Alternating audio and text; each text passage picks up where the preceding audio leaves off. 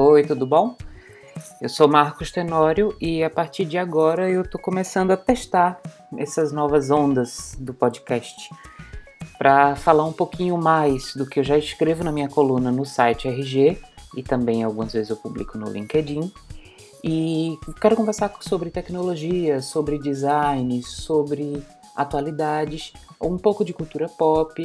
Eu falo bastante sobre séries, TV, filmes. Espero que tenham paciência para minha voz horrorosa e vamos começar. O mercado de streaming ele já vem passando por algumas modificações.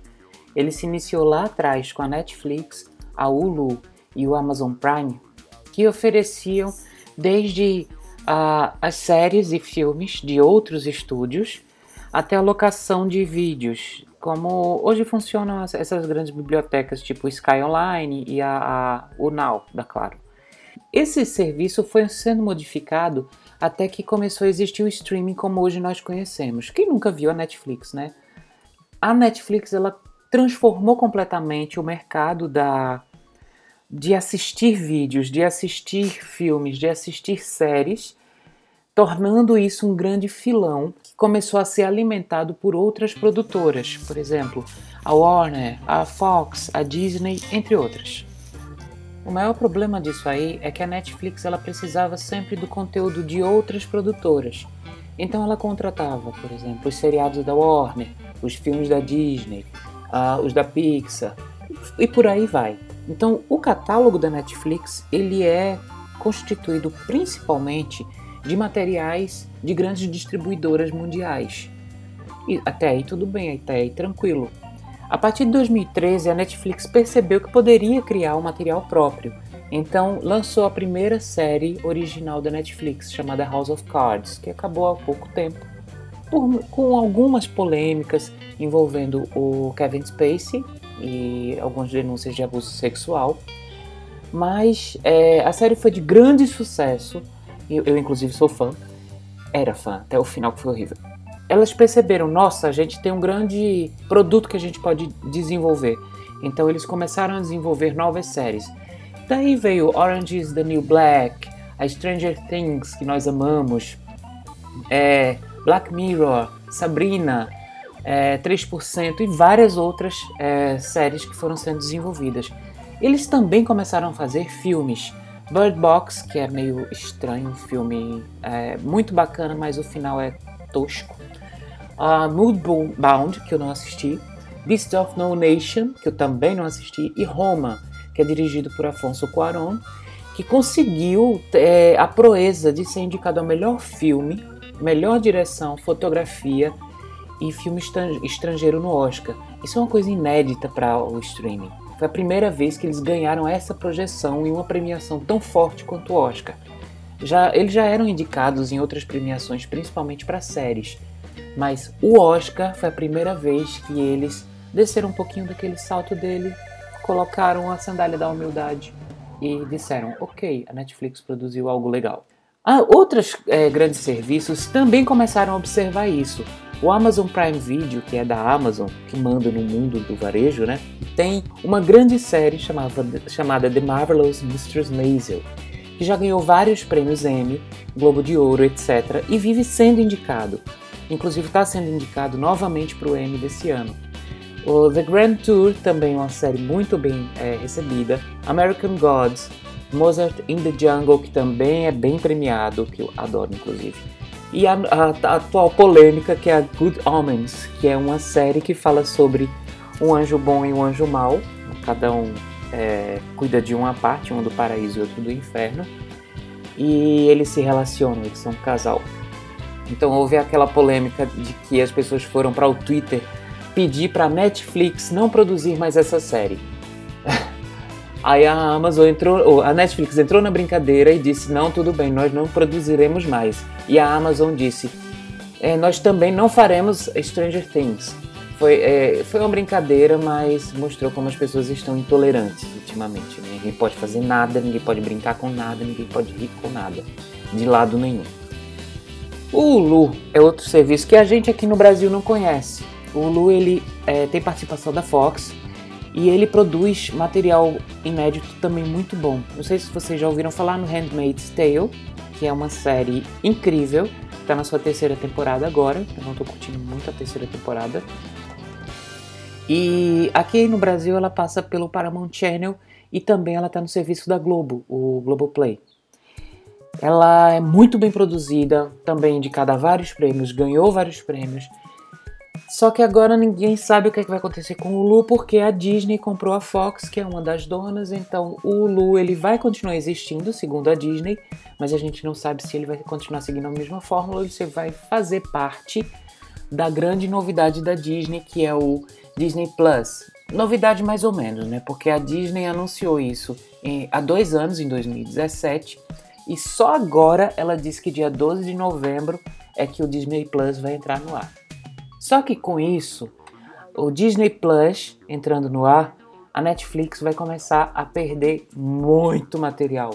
A Netflix vai perder todo o material da Disney, da Lucasfilm, da Marvel, da Pixar, da National Geographic, da Fox ainda não falaram nada, mas a gente pode ficar de olho nisso aí. Isso significa que o quê? Por exemplo, Vingadores Ultimato, os Star Wars, Aladdin e o Rei Leão, eles não vão entrar no catálogo da Netflix, porque eles já iriam entrar a partir do próximo ano, possivelmente. E a partir do próximo ano, a Disney não está mais negociando com a Netflix, porque ela tem um serviço próprio.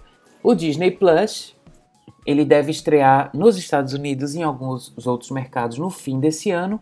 O preço nos Estados Unidos foi divulgado, ele é de 6,99 dólares, um pouco mais barato que a Netflix, e não se sabe ainda se haverá planos diferenciados, etc. Para colocar mais problema, para jogar mais areia em cima da Netflix e do Amazon Prime, a Warner, a famosa Warner, anunciou que estava lançando também o seu serviço de streaming, o HBO Max, o que é um pouco confuso porque a HBO já tem um serviço de streaming HBO Go para assinantes dos canais de TV, o HBO Now, que é um serviço à parte que você assina é, se quiser ou não, que aqui no Brasil não funcionou. Aqui no Brasil eles colocaram o HBO Go para fazer essa assinatura. E agora eles querem lançar o HBO Max, que por sinal é o nome da distribuidora da HBO na América Latina. O que fica muito confuso, essa, essa sopa de letrinhas. O que acontece? Agora a Netflix também vai perder tudo que tem de, é, que diz respeito à Warner Media. O que é, que é Warner Media? HBO, que nunca entrou na Netflix. New Line Cinema, que tem uns dramas muito, muito bacanas. A própria Warner Bros., que tem vários filmes, muitos de terror e inclusive de heróis. E o Harry Potter, que dá uma super audiência. A DC Entertainment, que vai Liga da Justiça, Superman, Batman, aqueles heróis Aquaman mais recente, aqueles heróis que a gente já conhece e a Mulher Maravilha também, quase que eu esqueci dela. Aqueles heróis que a gente já conhece bastante e que fazem muito sucesso no cinema e também no streaming. Uh, também vai perder direito de usar é, filmes e séries da TNT, CNN, TBS, Cartoon Network, Boomerang, Esporte Interativo, entre outros canais que fazem parte da Time Warner Company. O que, que acontece com isso? O catálogo da Netflix ele vai minguar, ele vai reduzir, ele vai ficar bem menor, o que é preocupante. Então, o que a gente vai ver daqui para frente? É, a gente, para ter as coisas, a gente vai ter que assinar diversos streamings. Por exemplo, eu tenho que ter o Amazon, o Netflix, o HBO Max e o Disney Plus, se eu quiser assistir tudo. Então você vai ter que escolher o que é que você quer assistir. Até que ponto isso é vantajoso, né? Até que ponto isso é legal? Esse movimento ele já vinha acontecendo há algum tempo. Por exemplo, a HBO nunca liberou suas séries originais para a Netflix. Não sabemos exatamente porquê, acho que também porque a HBO sempre gosta dessa coisa mais exclusiva. E nunca, nunca liberou mesmo. Então, Game of Thrones nunca entrou, é, Westworld também nunca entrou, Chernobyl também nunca entrará agora. E eles vão perder, inclusive, o que eles acabaram de, de, de renovar com o contrato, que foi Friends, que é uma série antiga, mas com bastante relevância ainda. Para completar esse problema, o, a Apple anunciou seu serviço de streaming também, o Apple TV Plus, que eles também já anunciaram que vão desenvolver muitas produções é, próprias. Vai ter Steven Spielberg, Oprah Winfrey, é, Reese Witherspoon, muita gente forte está se associando à marca da Apple. A gente ainda não sabe o que esperar disso aí. A gente sabe que tem boa qualidade, claro, porque as coisas da Apple primam pela qualidade mas a gente ainda não sabe o que é que vem de preço, o que é que vem de é, produções próprias e se eles vão veicular alguma coisa de outros é, distribuidores. Aqui no Brasil isso também já aconteceu.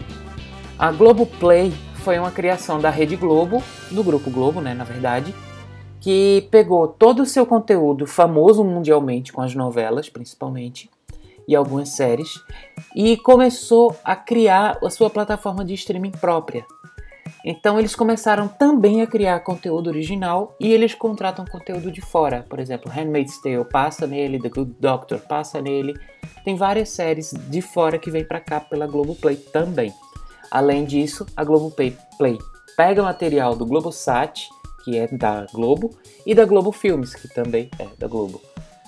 Essa briga a gente ainda não sabe o que é que vai dar. Tem coisas muito positivas que significa que a concorrência vai aumentar, talvez baixe o preço, mas também tem coisas negativas. Significa que a gente não vai simplesmente abrir o Netflix e resolver a nossa vida assistindo o que quiser. A gente vai ter que escolher uma plataforma e assinar porque ela passa ou ela tem o conteúdo que a gente mais gosta. Mas nem todas, nem todo o conteúdo que a gente quer vai estar tá naquela plataforma. A gente vai ter que assinar várias. E haja dinheiro, vai ter um salário apenas para streaming. Bem, essa foi a primeira coluna aqui de todas as coisas. Ainda não nomeei, eu só estou testando. Esse conteúdo é publicado semanalmente no site RG, www.siterg.com.br, que faz parte do grupo UOL. Se você gostou, dá um like, compartilha. Você quer que eu fale sobre alguma coisa que eu ainda não falei na coluna escrita? Essa é a primeira que eu ainda vou fazer aqui no podcast Escreve para contato arroba marcostenório.com e até semana que vem. Um abraço e tchau!